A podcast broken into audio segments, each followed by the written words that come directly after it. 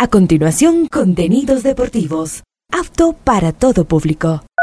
A esta hora, Ondas Cañaris, su radio universitaria católica, presenta Onda Deportiva, con toda la información local, nacional e internacional de los deportes. Comenzamos.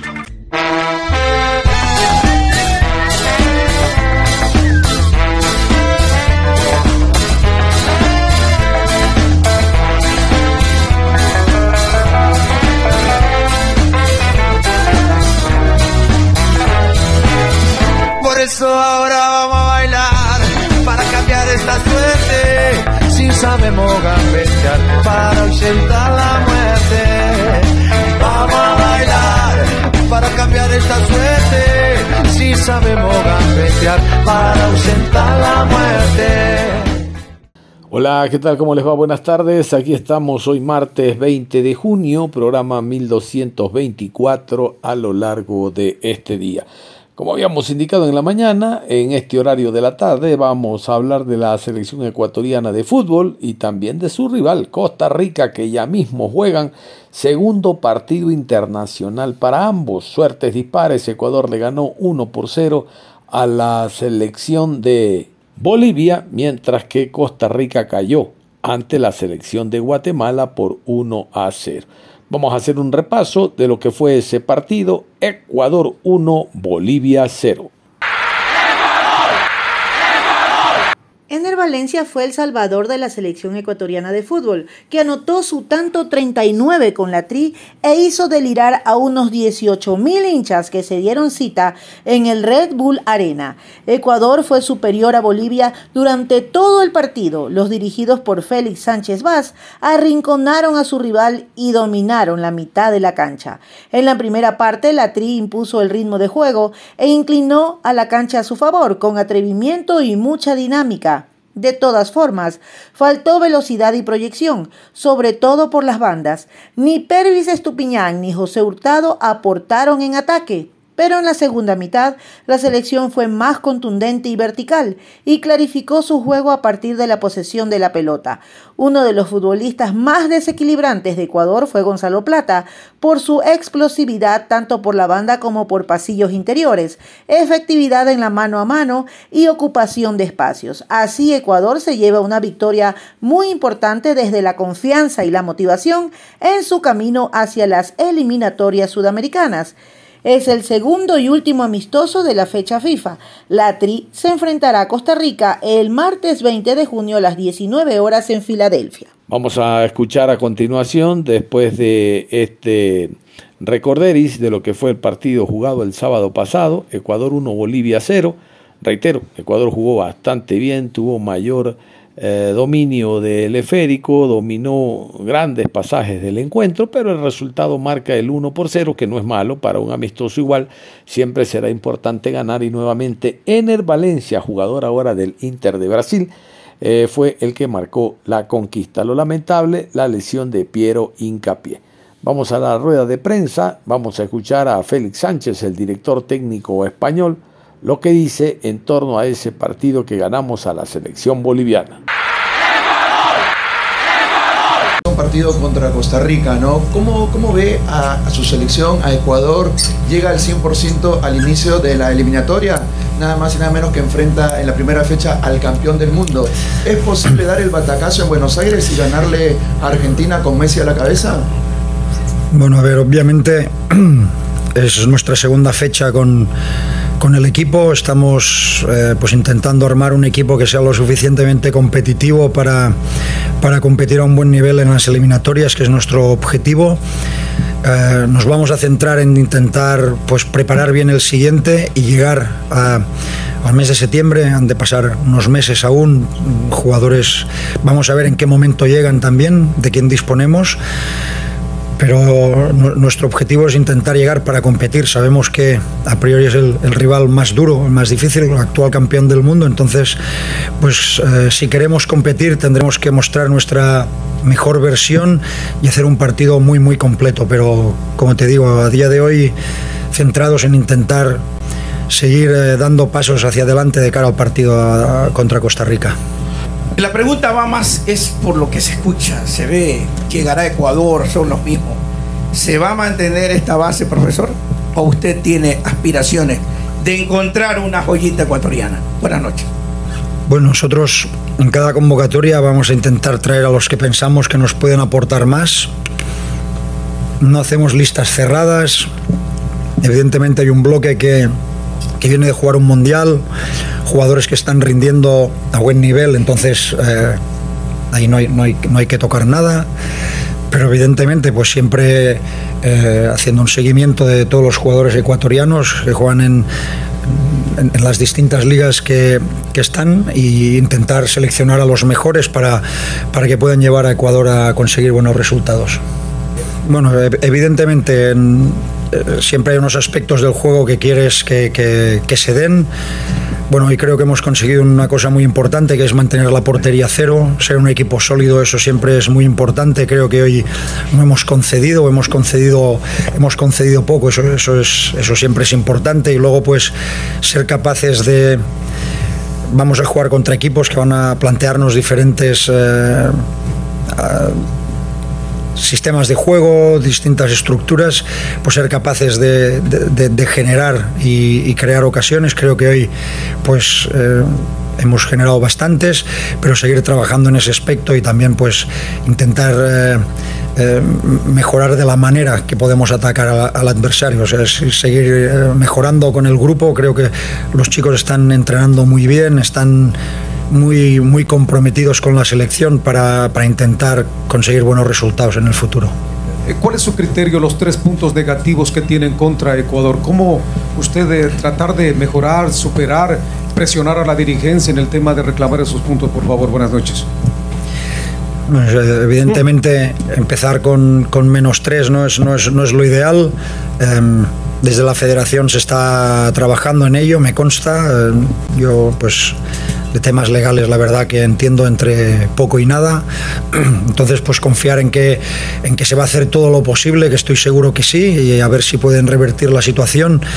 Y, y bueno, pues no, nos, nos, devuelven esos tres puntos. Eh, nosotros. Eh, tenemos que, intentar ir, eh, que no nos afecte esta situación. Sabemos que, pues va a ser un esfuerzo extra, vamos a tener que conseguir puntos de más y finalmente se, queda así la situación. Pero bueno, creo que es un equipo competitivo y, podemos ser capaces de, conseguir los suficientes para para conseguir lo que todos aspiramos y deseamos, que es eh, clasificar para el siguiente mundial. Eh, profesor, el equipo recupera de una gran manera el balón y pasa rápidamente al ataque, pero a ratos como que se desconecta en el medio campo.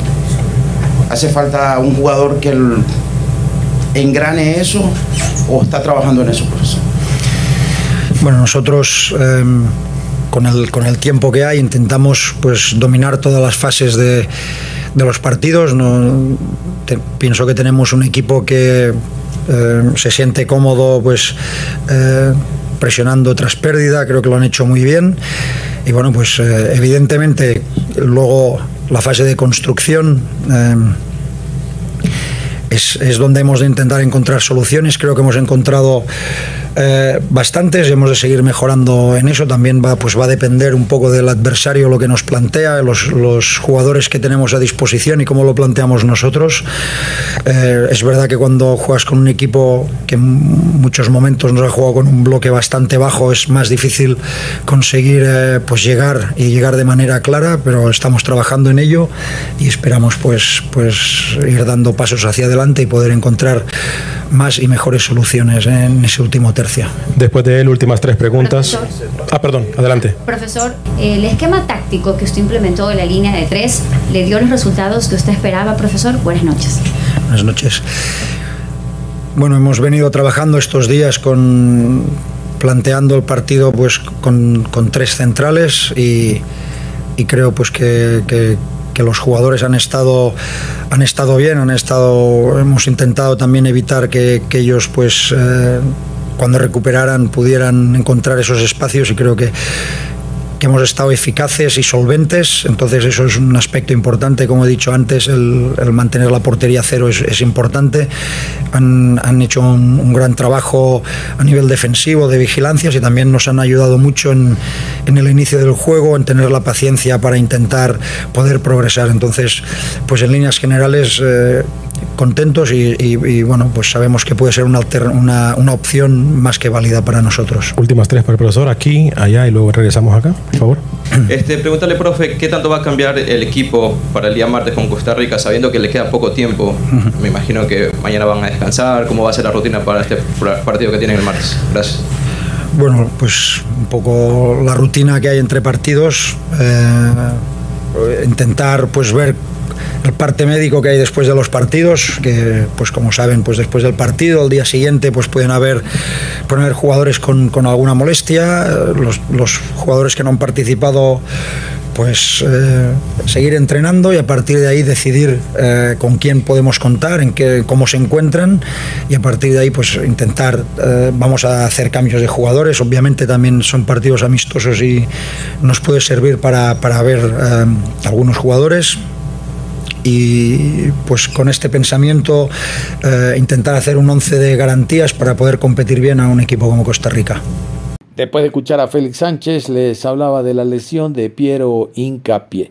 Ya está el comunicado oficial del Departamento Médico de la TRI en torno a la lesión del buen defensa ecuatoriano, del internacional Piero Incapié. El jugador Piero Incapié tuvo que ser sustituido durante el primer tiempo del partido versus Bolivia por presentar dolor en el pie derecho. Tras haberle realizado estudios, el reporte indica que el jugador sufrió una fractura incompleta en el quinto metatarsiano del pie derecho. Le deseamos a nuestro jugador una pronta recuperación. Y otro jugador también que queda al margen es el jugador que actúa en la MLS, hablamos de Javier Arriaga. El jugador Javier Arriaga presentó molestias en la pierna derecha durante el entrenamiento, por lo que se procedió a realizar los estudios correspondientes. Los resultados indican que el jugador sufrió una lesión miotendinosa del recto femoral. Por esta razón, el jugador queda desafectado de la convocatoria. Le deseamos una pronta recuperación. Diego Coca, quien fue nombrado recientemente cambiando de tema de la selección mexicana como titular, bueno, ha sido desafectado. Vamos con esta nota que nos llega desde México.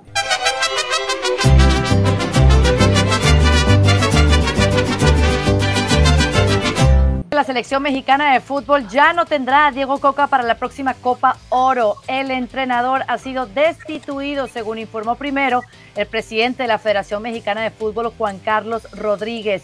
Diego Coca está afuera. Y esto después de la victoria ante Panamá, quedarse con el tercer lugar de la Liga de Naciones de CONCACAF, pero lo que fue el papelón y la goleada que sufrieron ante los Estados Unidos no podían darse el lujo de otro torneo que fuese fracaso, especialmente después de lo que pasó en Qatar y de esta necesidad de, de, tener un técnico elegido por los directivos que hoy reinan en el fútbol mexicano. No era el caso de Diego Coca. Así que arranco contigo, Barak. Es un acierto que hoy, en este día, lunes 19 de junio, hayan despedido a Diego Coca. Es un acierto en la medida en que no iba para ningún lado, no tenía el apoyo este, de la gente que toma decisiones ahora en la federación, ni del público, ni de la prensa, probablemente ni de sus jugadores, y no debió haber llegado nunca Diego Coca. Es decir, es una decisión que, llega cuatro o cinco meses tarde, es decir, no, no debió haber empezado. Eh, pero bueno, más vale hacer algo que se hizo mal en su momento, que fue darle el puesto a un tipo que no tenía el perfil necesario, que, que dejarlo ser, ¿no? Uno o dos meses más para seguir comprobando lo que ya era obvio, que, que, esta selección con este grupo de jugadores, en este contexto, con este entrenador, no iba para ningún lado. Eh, ahora, el tema es que esto no es una decisión deportiva, es una decisión política. Diego Coca ya llegaba muy, pero con muy poquito saldo a la Nations League.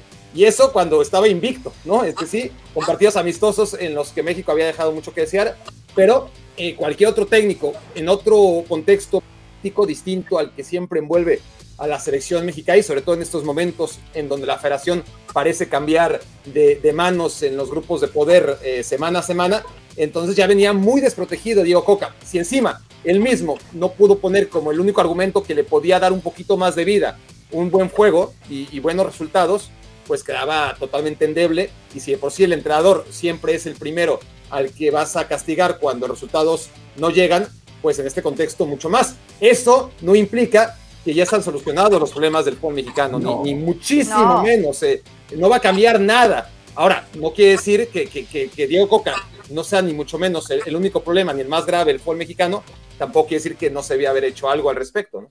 Sí, no va a cambiar nada, pero por lo menos van a dejar trabajar a quien se siente en ese banco, Claro. en ese banquillo, porque es que era el problema de Coca, no lo eligieron los directivos, entonces no iba a poder trabajar en lo que necesita se trabaje esta selección, donde hay un cambio generacional, hay, hay, hay que tener paciencia, donde había un problema de compromiso los jugadores, porque los reportes de esta mañana es que ya estaban quejándose de los entrenamientos intensos por parte de Diego Coca. En fin, o sea, lo que fue la Liga de Naciones, Beto, nos dejó muchas conclusiones para el olvido de una selección que necesita estar en las manos correctas y mucho más allá. Entonces, para ti, que estabas completamente decidido de que Diego Coca no estuviese en la, Copa Oro, eh, ¿cuál es tu reacción ante la noticia de último momento? Yo creo, Caro, que eh, Diego Coca no tenía nada que hacer en la selección mexicana. Eh, no tenía por qué estar ahí. Llegó con calzador, llegó sin consenso, llegó sin beneplácito. Estaba forzada su presencia. Qué pena porque es un buen entrenador. Un buen entrenador en un mal momento. Acaba reventado por tomar Coca a la selección mexicana en un mal momento. Así que yo creo que aunque no es la solución, no es la varita mágica, tampoco podía permanecer. Entonces me parece que es una buena decisión remover a Coca e intentar algo nuevo con Jaime Lozano, que me parece un excelente entrenador, joven, que conoce la entraña del fútbol mexicano. No quiere decir que Lozano vaya a remediar de la noche a la mañana el caos, el desastre de la selección mexicana, pero sí me parece una decisión oportuna. Y como yo puse en un tuit la semana anterior, la primera decisión importante de Juan Carlos Rodríguez tiene que ser despedir al entrenador. Y ya lo hizo el día de hoy. Así que ojalá que esto se ordene. En el fútbol mexicano se hacen las cosas al revés. Es un fútbol enrevesado. Es un fútbol que tiene poco de lógico. Nombran al entrenador primero que al presidente de la federación y es un caos y es un desorden de designaciones. No se siguen los tiempos normales como en cualquier empresa eh, eh, a nivel mundial. Así que, bueno, vamos a ver qué ocurre con Lozano y Coca tarde o temprano iba a reventar. Qué lástima por él. Tomó el proyecto, dejó votado a los Tigres, se ilusionó con un proyecto que no tenía una proyección larga y Caro termina por pasar lo que tenía. También eh, se anunció que Rodrigo Ares de Parga termina su eh, gestión en eh, la dirección de las selecciones nacionales de México. Jimmy Lozano, Barack, eh, Alex va a estar a cargo de la selección mexicana de fútbol de manera interina durante lo que va a ser la Copa Oro que arranca la próxima semana. Bueno, me parece comprar tiempo, ¿no? Y, y además poniendo a una figura popular, una figura que genera cierto consenso tras eh, el buen desempeño en los Juegos Olímpicos de Tokio y que también, bueno, si, si llevó a esa selección a la sub-23 a, competir, pues será el paso también lógico para, para lo que digo, ¿eh? para comprar tiempo, porque el cambio de muñeco no puede esconder eh, las carencias estructurales tremendas que tiene la, la federación, lo que, es, lo que decía Beto, pero con, con una reflexión todavía mayor. Y, siempre lo digo, y, esto Barak el otro día que, lo dije un poco más y, enloquece cuando, cuando lo, comenté, pero es verdad, o sea, lo que no tiene ningún sentido es que la Federación Mexicana de Fútbol dependa directamente de, la Liga eh, MX, de los clubes y de un pequeño núcleo de poder dentro de esos clubes. Ese es el principal problema de, todo, ese es el, mal de raíz. Y luego a partir de ahí ya todas las decisiones que se toman con los pies en vez de con, con la cabeza, pero... Eh, en cambio, que Jimmy Lozano pueda hacer jugar mejor a este pool de jugadores, seguramente sí. Que Diego Coca tomó la peor decisión posible, también. Eh, Diego Coca ha hecho un Lopetegui, pero al revés. Eh, dejó, Lopetegui dejó una selección para irse con un club y a los tres meses lo corrieron. Eh, Diego Coca ha hecho todo lo contrario, dejó un club como Tigres para una selección ya ha durado ciento y poco días. Pero el cambio de muñeco sin más eh, acciones de, de, amplitud para el fútbol mexicano no va a cambiar absolutamente nada, más que calmar los ánimos, más que ese grupo que ahora se ha consolidado en el poder empiece a designar a gente de su cuerda, pero vamos a estar dando vueltas a lo mismo si no se toman medidas mucho más amplias. Ahora, a, Barack Feber, ¿verdad? Es lo que dice que los partidos por el tercer de nada sirve, pero como que este, donde vencieron, pero no convencieron. De despedida. Pero, poca y, y, ahorrarles tiempo a todo el mundo, Barack. Es que es, es, la mejor muestra de que el partido era un partido fantasma. México lo gana y no le sirve de nada a Coca. si hubiera ganado con buen fútbol por generación espontánea, que eso no pasa, eh, igual lo hubieran echado. Esa era una decisión tomada. Eh, no tiene que ver el encuentro contra Panamá, que, que igual era su última bala y, y ganó ese partido y, y, él salía optimista a, dar lo que acabó siendo su último discurso, porque si él no era optimista no lo iba a hacer nadie y al menos se va con, ese, con esa sensación, por lo menos se tiene que contar a sí mismo que, él pudo haberlo hecho eh, a, largo plazo y, que no tuvo esa oportunidad. Pero es verdad, es decir, eh, podemos hablar de, del técnico, eh, lo hemos hecho hasta ahora, el tema es mucho más profundo en la selección mexicana y eso no va a cambiar, eh, no, no va a cambiar nunca, eh, no, lo ha, no va a cambiar en los últimos 30 años y veo muy complicado que cambie de aquí a 30 años. Y eso básicamente es que hay una asamblea, como hay en todas las selecciones del mundo, todas las federaciones del mundo, las mejores, las, de, la, las repúblicas más bananeras, todas tienen una federación y ninguna funciona como la mexicana. Ninguna.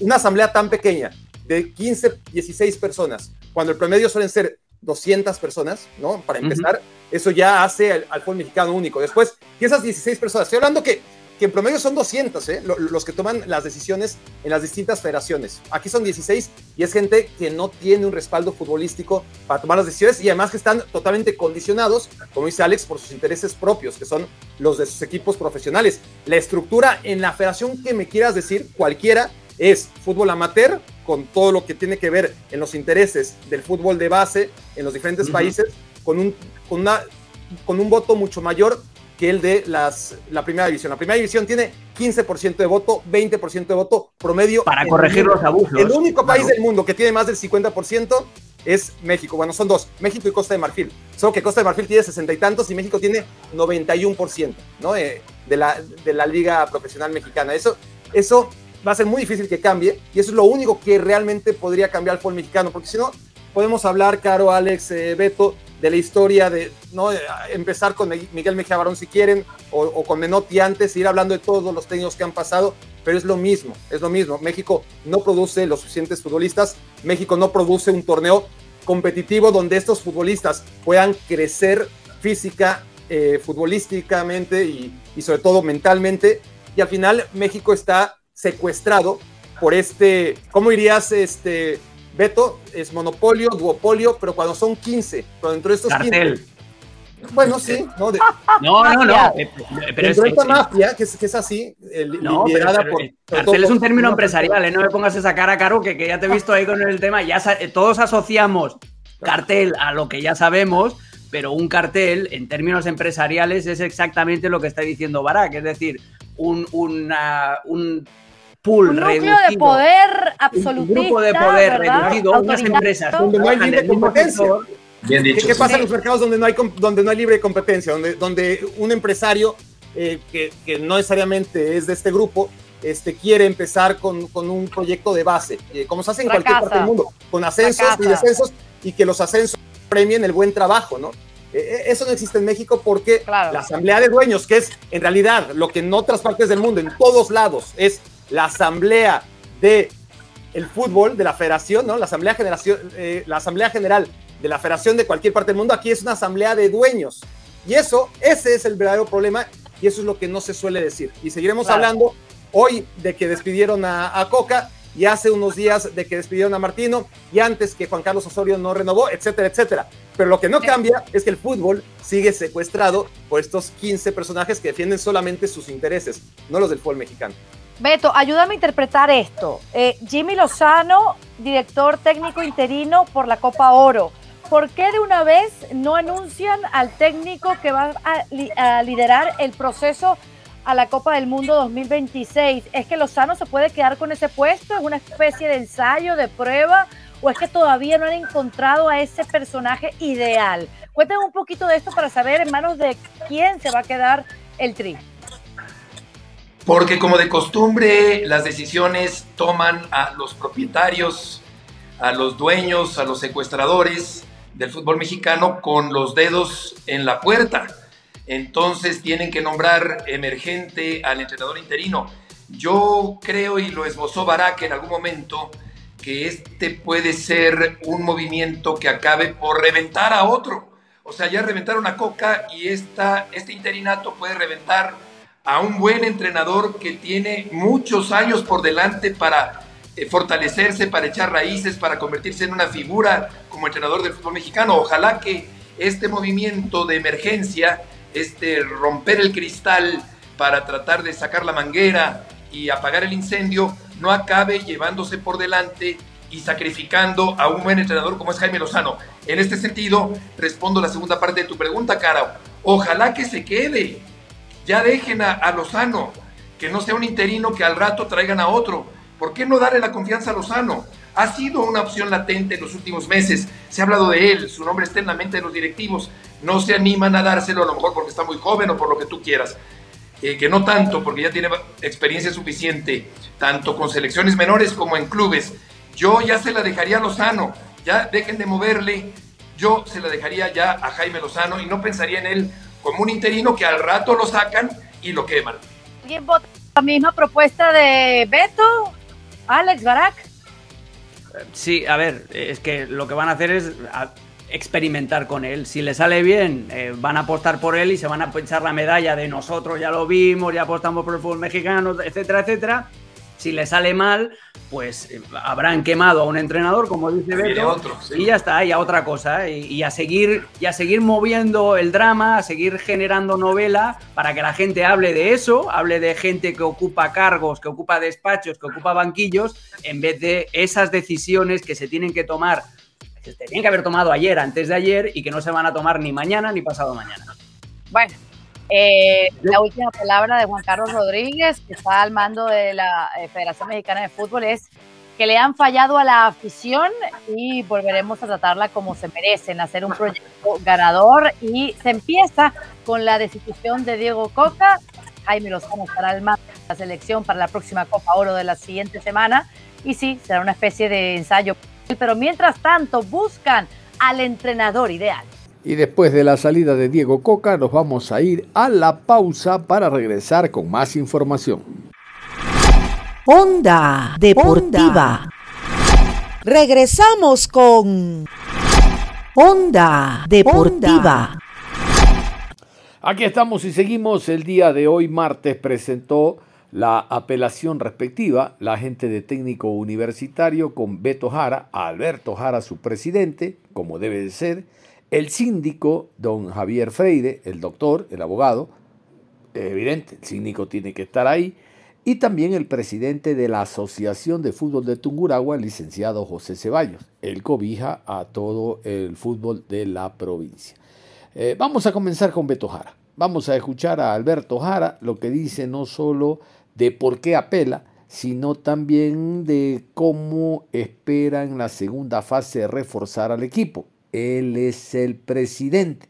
Por lo tanto, al margen de lo que pida o no Juan Pablo Buch, su técnico, el presidente tiene que manejarse muy bien en el tema económico para reforzar al equipo. En realidad, eh, sabíamos que iba a ser una sanción fuerte por la presión mediática y la presión que le estaban haciendo a, a Liga Pro y a la Cámara de Comercio también sabíamos, somos conscientes de que ya hubo una agresión la semana anterior a lo que pasó con, con, Frascarelli, que, que, le empujó al árbitro y le dieron solo una fecha, ¿no? Entonces, eh, lastimosamente, nosotros somos un club que vemos más del lado humano también de, de los jugadores, de los que están con, con, la institución. Hemos estado al lado de, de, Roberto, sabemos cómo, cómo está sufriendo él, su mujer y su, y su familia. Ha sido eh, días muy complicados para, para él, eh, pero nosotros hemos dado todo, todo nuestro contingencia para que él se sienta tranquilo, que, que vamos a luchar para que él pueda bajarle la, la sanción apelando y, y bueno, también eh, en el lado humano, ¿no? que tratar de ver la manera, eh, reunirnos en el directorio y ver cómo vamos a hacer si, la, si no se baja la sanción o se baja cuatro meses, porque me parece igual una sanción de ocho meses a una sanción de cuatro meses, porque si le dan ocho meses, él ya puede estar libre en febrero en febrero recién en la pretemporada y estamos listos para comenzar. Si le dan cuatro meses, entrar en, no, en noviembre o casi no, y en realidad es prácticamente el semestre perdido para, para él, ¿no? Tendremos que ver la manera, ver el lado humano. Nosotros en el directorio y, la gente que, que, me rodea pensamos más en el lado humano del, del jugador y vamos a tratarle de ayudar en, en todas las maneras posibles. El informe del asesor dice, luego de un tiro de esquina del equipo local, cuando el balón entra al área penalti, reclamaron que hay una mano del defensor de visita. El árbitro deja continuar y al momento que sale con proyección al área contraria, un jugador del equipo de visita que también sale a carrera observó que golpea con el hombro al árbitro y según, y según me informaron el camerino también lo insultó, producto por lo cual lo expulsó, en el cual considero que el árbitro no tenía que ir hacia el jugador, tenía que estar a una distancia prudencial y de pronto se podría evitar este accidente. Primeramente que quede claro que no estamos justificando el acto que hizo eh, Roberto Luzarraga, ni Frascarelli, ni el profe Farías. No estamos justificando ninguno de esos actos. Nosotros estamos conscientes que Luzarraga no debió manejar. en realidad ya los abogados tendrán que, enfrentar si hubo o no hubo agresión. El, el doctor Freire dice que el aire lo votó. Vamos a tener la reunión. Eh, con ellos, eh, dar nuestro punto de vista, también vamos a ir bien argumentados. Nosotros eh, somos conscientes más que todo de la situación que hemos vivido con los, nuestros dos delanteros de este primer semestre del año. Blanco no ha jugado ni el 50% de este primer semestre, Joao Paredes igual, igual. Entonces el déficit que nosotros tenemos es en la parte de arriba, aunque esta temporada hemos hecho 18 goles, que no es, no es bajo, pero tampoco, también necesitamos convertir un poco más. Yo creo que estando los 15 partidos, la segunda etapa blanco, bien físicamente y sin lesiones, podemos eh, superarlo y trayendo un refuerzo para, para él, eh, creería que, que mejoraríamos. En el tema defensivo, creo que somos la tercera valla menos vencida dentro del campeonato. Está Independiente, con Bayern, creo que no Ahora se nos, nos, se nos hizo un problema con la situación de, de Roberto Luzoraga. La, lastimosamente tenemos que salir al mercado a ver un, un, un, jugador de las mismas o mejores características que, que Roberto, eh, porque como veo la situación, creo que lo pueden, lo pueden menorar, pero serán uno, dos o tres o cuatro meses, pero no, no creo más. No, eh, creo que eh, tenemos que salir al mercado. Van a contratar un Vamos jugador en ese puesto tenemos que contratar eh, un reemplazante de Byron Mina, se le acaba el contrato ya en junio. El 9 que, que el profe ya lo vio, que, que, lo conoce, que es colombiano, que estamos de, ultimando detalles ya para, para traerlo la próxima semana. Eh, y de ahí la duda. El profe quiere traer un 9 más, que creo que es, para mí no es muy importante tener tres 9 extranjeros eh, cuando él juega con un solo 9 preferiría yo traer un volante número 10 con creativo que, que no lo tenemos en estos momentos y que eh, de vez en cuando debería cambiar el, el esquema táctico y poner eh, al, al, volante 10 eh, como lo hacía el año anterior con armas. ¿no?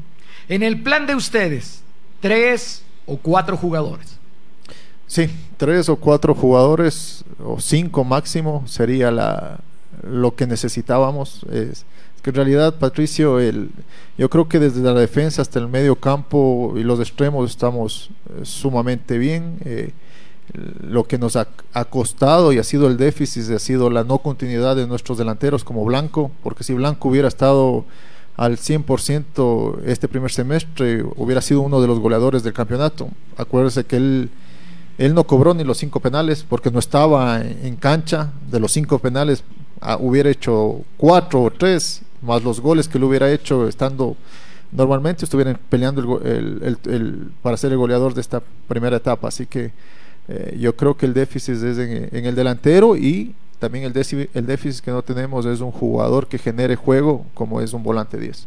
Nosotros contratamos a Steven Tapiero este año, con, que él puso la cláusula que si un equipo del extranjero lo requiere, él recibe contrato sin, sin ningún problema.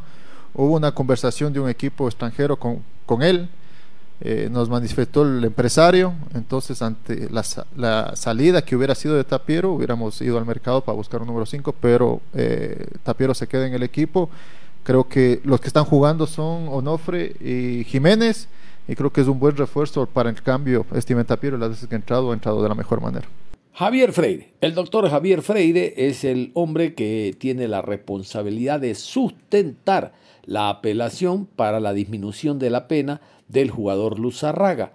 Vamos primero a escuchar esto que rodó a través de distintos comunicados, distintas noticias, de cómo pretende o va a intentar eh, la reducción de la pena del jugador Luzarraga, el doctor Javier Freire. Escuchemos. En el técnico universitario tienen claro que van a ir por la apelación a la sanción de Roberto Luzarraga, jugador que fue sancionado con ocho meses y un partido tras lo sucedido ante Libertad de Loja por la fecha 14 de la Liga Pro.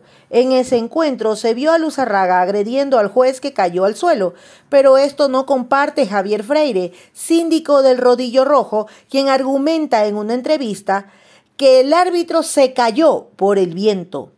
Como apoyo al jugador, nosotros estamos preparando el recurso de apelación. La normativa de la FEF establece una sanción de dos meses hasta un año y es la primera vez que Roberto está en esto. Nosotros estábamos de acuerdo que se dé una sanción de dos a tres meses. Sin embargo, sin revisar atenuantes y causas, si miras exactamente la parte, se acerca a Luzarraga y con el viento el árbitro se va al suelo. ¿Qué clase de árbitros tenemos? Está bien, Luzarraga, cometió esa falta que aceptamos, pero no es para que el juez exagere, dijo Freire. Luego agregó que también pedirán sanciones a los jueces. A Luzarraga le dan ocho meses de sanción, al estratega César Farías un año y a los árbitros cuánto tiempo de sanción les dan.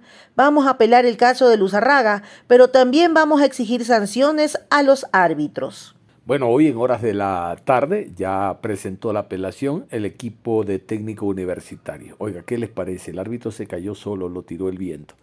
No me cree. Vamos a escucharlo a don Javier Freire. Aquí tenemos las palabras del síndico de técnico universitario. Dale, dale, dale, técnico. En derecho hay recursos, hay instancias.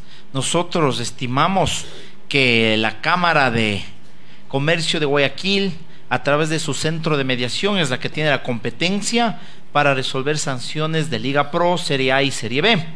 Entonces la sanción va de dos meses hasta un año, pero no hay la motivación suficiente del por qué le sancionaron ocho meses. O sea, no es lo mismo, ah, con el respeto del caso, yo manejo bastante el derecho penal, que es mi fuerte, no es lo mismo una lesión de un día, una lesión de tres días, de 30 días, de tres meses, de 180 días, o inclusive de pérdida de órganos principales o no principales. Todo es graduado en el derecho penal. Entonces nosotros estimamos desde el punto de vista jurídico que la sanción se excedió por parte del centro de mediación de la Cámara. Si tú miras todo el precedente, el hecho y la consumación del hecho no es desde nuestro punto de vista para una sanción de ocho meses. Y en el derecho siempre hay los precedentes. Hace ocho días hubo una agresión del jugador Frascarelli al árbitro y le dan una semana. Por más que el árbitro difiera en lo que él está poniendo en su informe, pero los hechos son similares. Eh, nosotros realmente no estamos en contra del arbitraje somos muy respetuosos del arbitraje ecuatoriano, somos muy respetuosos de Liga Pro y su presidente, de la Federación Ecuatoriana y su presidente, de la cual nos, eh, somos orgullosos de parte de ellos. Pero nosotros lo que combatimos es el mal arbitraje del fútbol ecuatoriano, que son excepciones de árbitro. Nos vamos a un hecho, que fueron 14 sanciones contra técnico universitario el día del partido en Loja. Ah, Tú has visto la forma de jugar de nosotros, no somos un club agresivo. Los jugadores, así como los árbitros, saben la reglamentación y el comportamiento dentro y fuera de la cancha, antes de y luego del partido. Si es que hay una sanción a nuestro jugador, correcto. Pero, ¿dónde nosotros vamos? Es que asimismo nosotros estamos demostrando la falta de credibilidad del árbitro que se le fue de las manos del partido. Se supone que el árbitro conoce las reglas de juego, por eso está ahí y pasó todo los el proceso para estar pitando un partido. Nosotros lo que sí queremos es que se siente igual un precedente para una sanción al árbitro. Muy bien, a nuestros jugadores se nos sanciona de acuerdo al reglamento. No es justo, no es proporcional que, bueno, a los jugadores, a caso de Farías, un año, a nuestro jugador ocho meses, y queremos ver nosotros con pruebas en mano. Estamos demostrando, nosotros tenemos el video que nos otorgaron la cablera nosotros tenemos ya el informe de la comisión de árbitros en donde se le recalificó. Y ahí tú vas mirando y dices, incorrecta, a tal minuto incorrecta, a tal minuto incorrecta, rectificado. Entonces, mira, humanamente estamos de acuerdo que tengas uno o dos errores, pese a estar preparado para la materia que es ser árbitro. Pero ya que tengas varios errores en un solo partido, ya te crea no la duda, sino la certeza de que el árbitro no estuvo preparado y a la altura del encuentro. El árbitro falló y el árbitro dejó de ser creíble el momento que Luzarraga se acerca. Y hay una novela de Margaret Mitchell, Lo que el viento se llevó. Entonces el árbitro es algo inconcebible, que el árbitro se bote, se tire al suelo. Aquí hay un ejemplo del licenciado Ceballos que lastimosamente le golpearon y producto del golpe se fue al suelo, que fue algo contundente, ¿no? Pero mire, el árbitro eh, se acerca. Hay eh, la falta, digo yo, pero no hay la agresión en sí. No es como para que el árbitro haga un teatro y se vote. Entonces eso sí, deja mucho que desear y el momento que el árbitro se vota simplemente corrobora la falta de credibilidad que tuvo él. ¿Qué imagen te da de un árbitro que se tira? O sea, el árbitro no es jugador, el árbitro es el que imparte justicia y credibilidad dentro del terreno de juego. Y cuando el árbitro falta esas dos cuestiones básicas de la moral humana, tú mismo dale el calificativo. No tiene el árbitro una laceración, un verde, un morado, no tiene días de incapacidad, de incapacidad y ningún médico se va a prestar. Mira, en derecho penal, ¿cuándo se habla de agresión? Cuando le agrede hay un golpe contundente, punzante, cortante, lo que sea, y hay lesiones de incapacidad. Otra cosa es la tentativa de agresión. Pero eso vamos nosotros dentro del recurso de apelación a demostrar en derecho. Se puede presentar un recurso a FIFA por esta cuestión, pero vamos paso por paso y siempre nosotros seremos respetuosos de las decisiones tanto del jugador así como de la directiva del club. Nosotros llegaremos hasta donde debamos de llegar. Tiene competencia el TAS, sí, conforme la reglamentación FIFA, sí, pero ahí sí debemos de considerar las circunstancias del jugador y de la directiva si es que desean llegar hasta esa instancia. Pero lo que a nosotros nos deja en la cabeza varios pensamientos es que no tomaron en cuenta inclusive esa disculpa tanto de nuestro jugador así como de profe Farías, cuando ellos ya debían de tomar en cuenta para rebajarle esta sanción. Pero bueno, si no lo tomó en cuenta la primera instancia del Centro de Mediación de la Cámara de Comercio de Guayaquil, que es competente en cuestiones de conflictos Liga Pro, entonces, en recurso de apelación, nosotros tenemos que introducir esa disculpa como atenuante trascendental. Te debo aclarar, la invitación que nos hace la Asociación de Árbitros a la Federación Ecuatoriana de Fútbol en Guayaquil es una, es la todo el accionar que hemos hecho en estos días y ellos nos invitan a conversar para solucionar el problema del arbitraje. A lo que tú te refieres es a un, otra invitación que es saludable, desde luego, de los árbitros, es saludable la invitación de la Liga Profesional de Liga Pro, en donde igual ellos, preocupados del asunto, dice que quieren solucionar el problema del arbitraje que se está dando acá en el país. Igual es una invitación que no tiene fecha. Sin embargo, tanto la Comisión de Árbitros como Liga Pro felicitamos, saludamos a este tipo de actitudes, porque lo que van a ayudar a la larga es que se mejore el arbitraje aquí en el país y que haya una garantía del 100% al arbitraje y a los partidos del fútbol profesional ecuatoriano, tanto Serie A y Serie B. Mire, el arbitraje se ha venido de menos acá en el país, hay árbitros excelentes, pero estas excepciones de árbitros son los que causan el problema, tanto a nivel del país como internacionalmente. Nosotros como técnico universitario, Felicitamos la actitud de Liga Pro, felicitamos la actitud de la Comisión de Árbitros, porque todos queremos hacer un trabajo en conjunto en donde queremos erradicar cualquier tipo de situación anómala del arbitraje ecuatoriano, hablando de sus excepciones, porque hay árbitros FIFA, hay árbitros que están cumpliendo las 17 reglas de juego y por sobre eso eh, están demostrando ética en los partidos. Esta es una invitación que no tiene fecha, que nos igual es como la de comisión de árbitros, que si es el martes, igual que nos invita a sí mismo a reunirnos para combatir posibles situaciones anómalas en el arbitraje ecuatoriano. Nosotros hablamos con el señor presidente de la comisión de árbitros por algún rumor que se circuló por ahí, así como ustedes ven en redes, nosotros también vimos alguna red. Y para qué Beto Jara es un señor a carta cabal en todo el sentido de la palabra. Con lo caballero que es Beto, le procedió a llamar al presidente de la Comisión Nacional de Árbitros, señor presidente, y este rumor de redes sociales.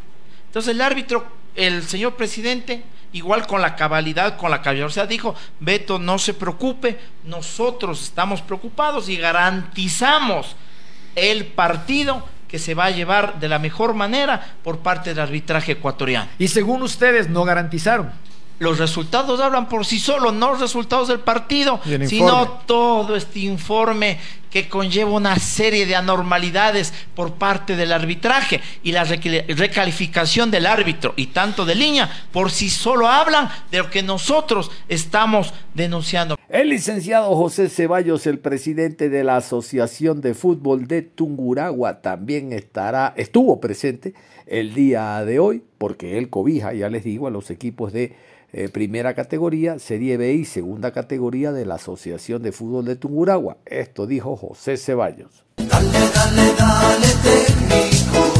Que desde que entré a trabajar me nombraron como presidente de Asofútbol Tunguragua desde cuando fui eh, secretario. La defensa ha sido a todos los clubes, a todos en general, incluidos los equipos de segunda categoría, y así se ha hecho. Eh, la defensa, eh, a ver, comenzamos del día martes que hay una reunión en la comisión, ya no se llama ahora Comisión Nacional de Arbitraje, sino Comisión de Arbitraje de la Federación, en la que nos dicen nos van a explicar técnicamente lo sucedido, de acuerdo al informe del señor asesor de árbitros y al informe de la Comisión de Arbitraje.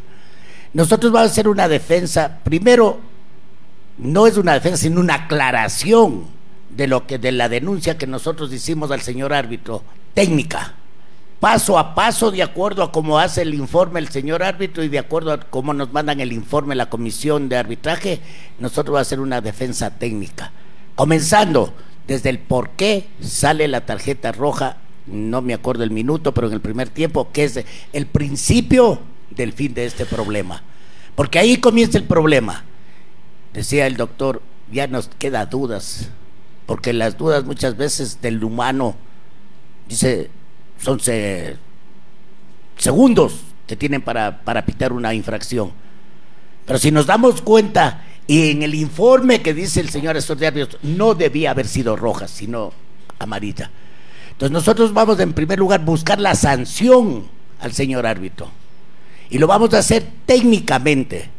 Y cuando vayamos también a la defensa, ahí sea la apelación de la sanción, también será técnicamente y hablando también en muchos casos de los principios de proporcionalidad, que es un principio universal del derecho.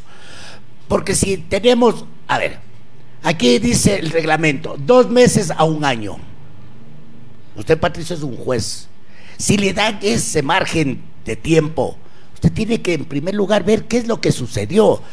Nadie, nadie estamos diciendo no hubo lo que se, se llama mal dado, que tenemos también, tengo ya casi redactado para hacer, eh, para poder eh, llevar al Congreso una reforma acerca de esto. si yo voy acá, si a mí me da una proporcionalidad de dos meses a un año, ¿qué tengo que hacer? Darme cuenta cuál fue la agresión. ¿Qué sucedió? Y no podemos tapar el sol con un dedo al mundo, o por lo menos hablemos al Ecuador.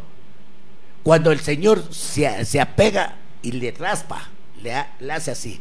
Eso, como decía el doctor, ¿cuántos días de incapacidad le dio? Y fuera de eso, el teatro mal hecho del señor árbitro, que le topa así y se va al suelo. Eso también debe ser sancionado. Aquí se sanciona al árbitro, se sanciona a los jugadores, directores técnicos, eh, preparados físicos, todo, inclusive a los dirigentes. ¿Y cuánto se sanciona al señor árbitro? Estuve, estuve en una audiencia con la misma comisión, tres horas. No pudieron refutarme el partido técnico Aucas. Una. ¿Sabe qué me dijo el señor presidente? En el penal que no le pitan a técnico con Aucas. Le dije, páreme ahí, eh, cuando estábamos viendo los videos. Eso no es penal. Le tenía cogido el, el señor defensa del Aucas. Voy a consultar a la FIFA. Señor presidente, perdóneme que decir, usted me vio la cara de idiota.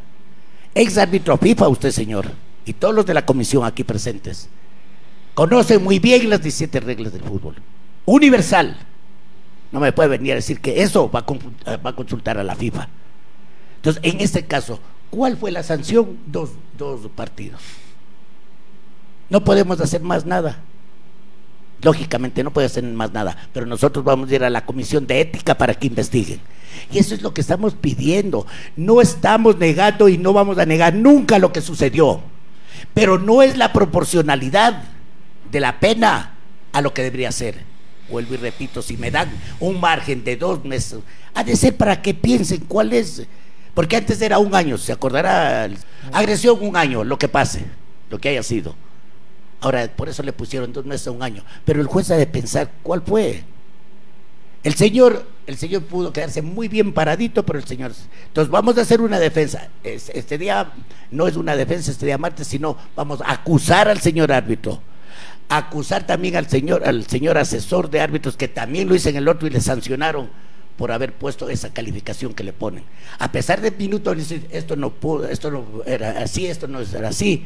Y sin embargo, 7-4 y hacerlo técnicamente, eso sí, técnicamente en todos los puntos. Eso estoy preparándole el trabajo.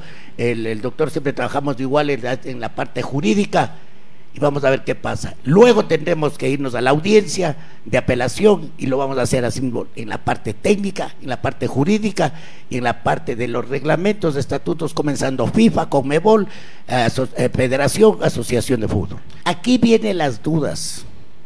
Somos humanos, podemos fallar en todo, pero cuando estoy en la audiencia de la comisión de arbitraje del partido técnico AUCAS, ¿qué sucede?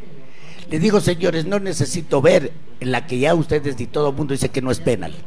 Quiero los audios. Y comenzamos a escuchar los audios. Apenas pite el penal, se escucha a la señora Amboya no hay roce, no, no hay fricción, no es penal. Y por las mismas escucha al señor Rodi Zambrano, es penal, hay roce. Y comienzan así, el uno que no, el otro que sí. Y después al último, eh, los dos al, al unísono dicen, aplique el penal. Con bar, con todo. ¿Qué se llama eso? Por eso es que le pusimos y le volvemos a poner acá en la, que se le sancione al señor árbitro con el artículo 240, que en la parte específica de ese artículo dice estipula, estipula o actuaran de mala fe o en forma dolosa o inmoral. ¿Cuándo ha estado el arbitraje? Todas las semanas son problemas o no. Todas las semanas son partidos que, se les va de las manos. Eso ya no, ya viene a crear una duda, Pero no justifica una acción. Nunca, a ver Patricio, nunca, yo les he dicho a los señores árbitros de la comisión, no una, sino mil veces en congresos, el mayor respaldo al arbitraje, pero ya no podemos seguir eh, respaldando un arbitraje que todas las semanas tienen problemas, que ya quitan la duda de las personas, de los humanos, de decir si es una falla humana. Perfecto, entonces esta apelación se va a conocer el próximo jueves, la resolución que se tome dentro de la comisión de apelaciones que también sesiona en la Cámara de Comercio de Guayaquil. Nosotros nos vamos, ya está lista Isis Bonilla con el resumen de noticias en actualidad tercera emisión. Nada más, un abrazo, continúen en sintonía de Ondas Cañari. Si sabemos para la muerte.